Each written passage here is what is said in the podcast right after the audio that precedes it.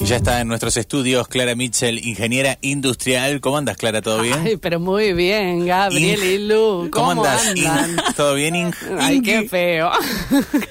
bueno, me fui un poco por, por, por otros caminos, ¿no? No, no, no, ¿Cómo, no soy Bueno, pero ¿cómo te te, cómo te, mm, te presentás cuando te presentás?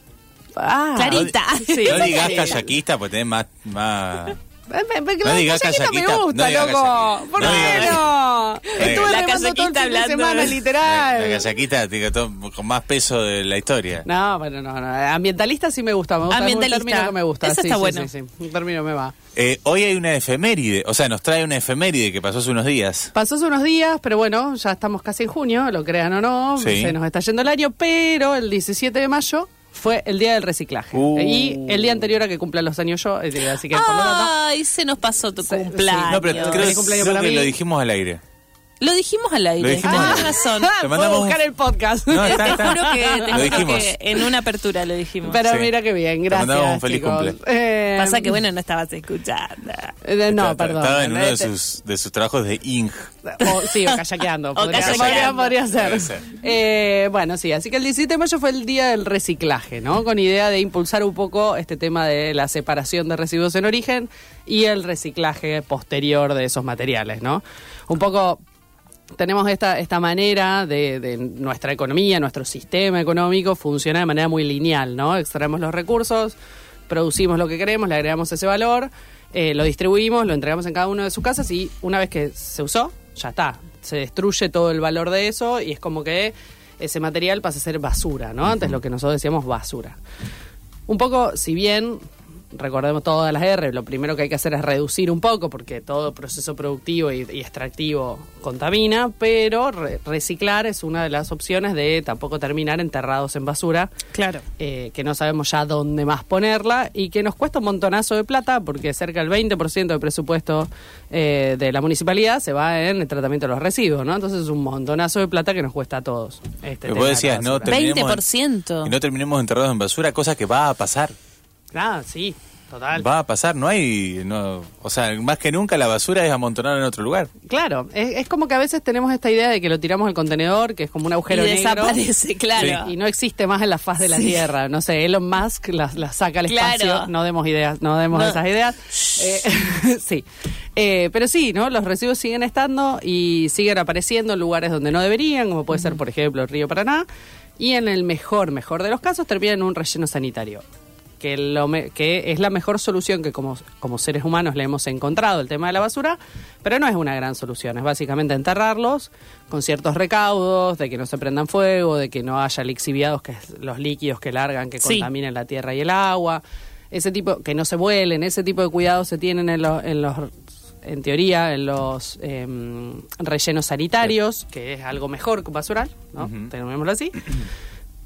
Pero sigue siendo una montaña de basura que después lo tapamos con tierra, ¿no? Y este Y es el gran problema de las ciudades Sí. en general, Sí, ¿o no? Sí, eh, y sí, tenemos varios problemas en las ciudades, pero uno de los más grandes es el tema de los residuos y qué hacer con ellos. Entonces, bueno, si bien tenemos que reducir primero, reutilizar después, eh, otra de las cuestiones que tenemos es el reciclaje, ¿no? Que a Bien. veces uno cree que se recicla mucho más de lo que realmente se recicla en ciertos sistemas principalmente. Uh, me encanta cómo lo dijiste una dureza tremenda, porque es- la, la imaginación hace que nosotros creamos, ay no, si yo lo separo a este esta cosa de cartón, se va a reciclar. No, Bueno. termina en el relleno sanitario. Lo más probable. Lo Sí. más probable, lamentablemente, sí tenemos en Rosario, se da que tenemos un- ah, lamentablemente un nivel muy informal, ¿no? De, de- de recicladores, de separadores, son los que se les llama recuperadores urbanos, que son todos estos cartoneros y cartoneras que vemos recorriendo la ciudad y que son gracias a ellos. O sea, lo único que se recicla que se recicla. efectivamente es gracias a esta informalidad. Sí, hay muy poquito que se recicla por fuera de eh, los recuperadores urbanos. Hay algunas cooperativas, hay algunas cuestiones, algunos contenedores naranja funcionan, pero como todo el mundo habrá visto, cuando van al contenedor verde cerca de su casa, lamentablemente está lleno de cualquier cosa. Sí, de cualquier cosa. Pero como estamos hablando del, vaso medio lleno y no del Es vaso nuestra medio vacío, función. nuestra función es seguir alimentando. Misión microclima. Claro.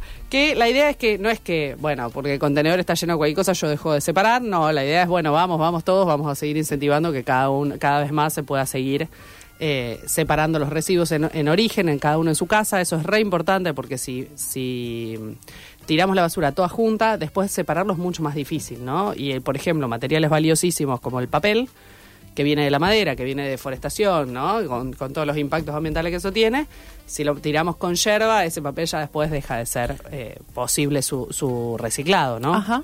Entonces, por ese tipo de cosas es que es muy importante, además de ponernos en la piel de la persona que está separando esos residuos también. ¿no? También. Tampoco está bueno eh, separar residuos todos mezclados, todos juntos, ¿no? Que puede haber cualquier cosa. Bueno, tenemos, bueno, tiraste ahí como un par así como de tips ya para empezar. Bueno, sí, primero y principal, lo más importante es separar Eso. residuos en sus casas. Sí. Primer ¿Cómo paso, separo? ¿cómo Sí. separo? Eh, por un lado, siempre, y todo el mundo ha escuchado este tema de limpio y seco, ¿no? Y la gente Sí. que separa es eh, muy cumplidora con lo de limpio y seco, ¿no? Como que hasta lo, lo envía pulcro.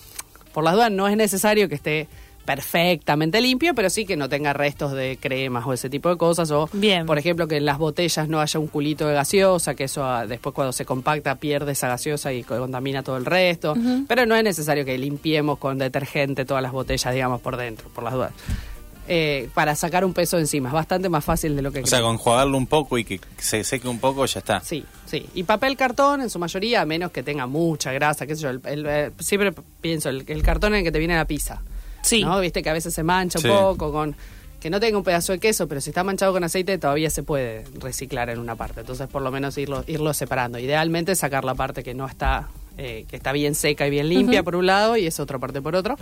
Eh, pero eso también puede ir al, eh, al- a la separación en origen de artículos reciclables. No tendríamos que tener como tres, eh, tres fracciones. Lo reciclable, lo orgánico sería lo ideal, que acá lo tenemos al fanático Gaby del Yo tengo un compost. compost. Fanático y militante del Los que no compost. tenemos compost, ¿qué hacemos?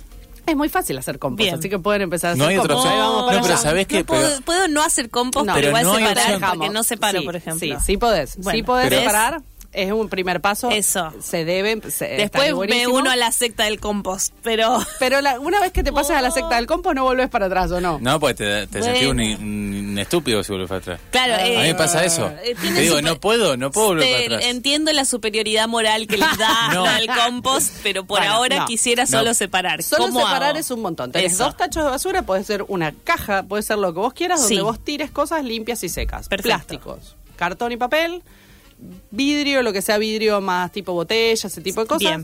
Eh, puede ir por un lado. Lo importante es limpio y seco.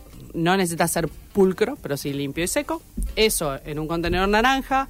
Hay un par de opciones. Normalmente los contenedores naranjas en las instituciones suelen estar bastante más limpios y bastante más prolijos en ese sentido.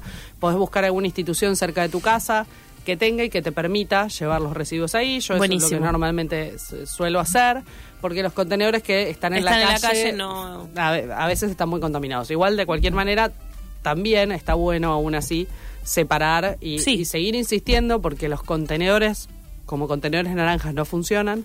Entonces, seguir insistiendo para decir, che, yo separo mi basura y quiero que esto se recicle, eh, ¿cómo podemos encontrarle la vuelta, no? A. Perfecto.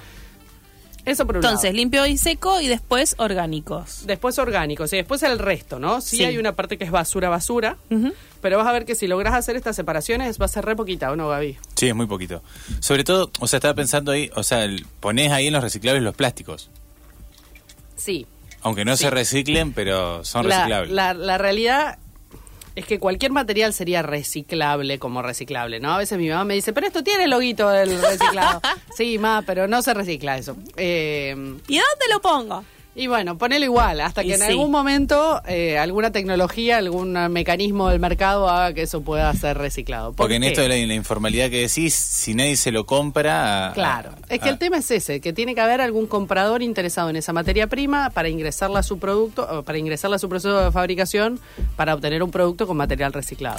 Clary, eh, Darío dice, muy buena nota, la mitad de los residuos diarios que generamos son restos orgánicos, compostables de cocina y de jardín. En Argentina son 500 kilos de residuos compostables. Eh, persona, año, saludos, dice Darío Alberto. Ah, qué genio, Darío, qué buen dato, me encantó, me encantó. En Rosario, sí, más o menos una persona en Rosario genera un kilo de basura por día, es lo que más o menos es Claro. promedia, ¿no? Son datos promedio, de los cuales la mitad por lo menos son residuos orgánicos. Y ahí también hay una ventaja, o sea, el- al compostar, vos compostás en tu casa, por ejemplo, o hay empe- se, se está empezando a hablar de composteras comunitarias, que eso también está Eso buenísimo. sería Eso sería Sí, buenísimo. había un proyecto en un momento en el Consejo, eh, habría que ver a ver si, si están eh, otra vez eh, levantando esa, esa idea de hacerlo. Eh, pero vos todos esos residuos orgánicos lo que tienen es que, la, mi- que gran parte de su peso es agua.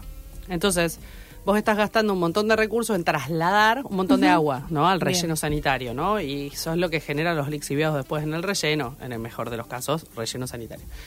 Si en cambio vos lo tenés en tu casa, eso vas a ver que se va achicando, se va achicando, se va achicando y se va a volver una tierra. A mí me encanta porque tiene olor a bosque. ¿No te pasa? Sí, sí, sí. es- Ay, no. Un- compost, olor a bosque. Y nace, y nace fanático, pero pará, un día, hace- un día hagamos un especial full compost. Me Listo. gusta. Porque me parece un re tema, me parece un re microclima, tema, pero acá hablábamos de los que no van al compost. Lo que no va al compost. Que Lo- eh, lo- vos dijiste papel, plásticos papel, y vidrio. plástico, vidrio.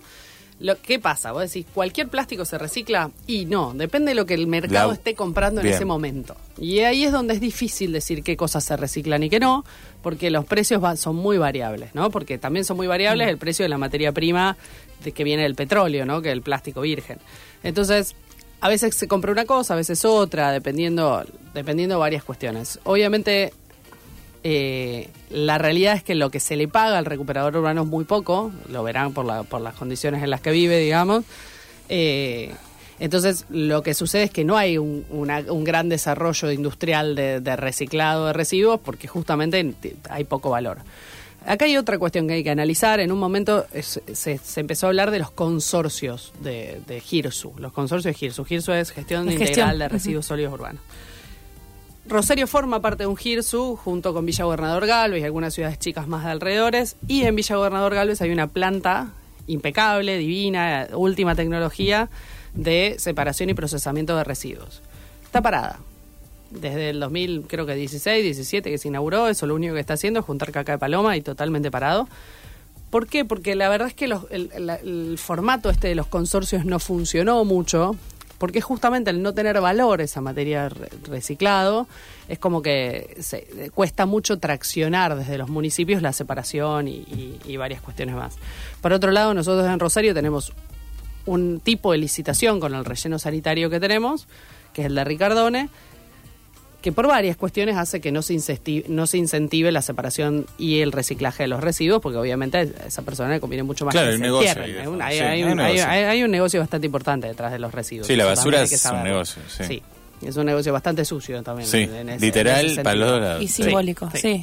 Eh, entonces, bueno, los materiales están, la, la- la- la- estructura está, tenemos que empezar nosotros quizás desde abajo, empezar a presionar cada vez más para que esto cambie, porque si no seguimos enterrados en basura y enterrando cada vez más residuos, que cualquiera que tome la autopista Santa Fe a la altura de Ricardone va a ver de mano izquierda eh, las Esa grandes montaña montañas. horrible. Y si alguna vez alguien pasa cerca, es realmente angustiante.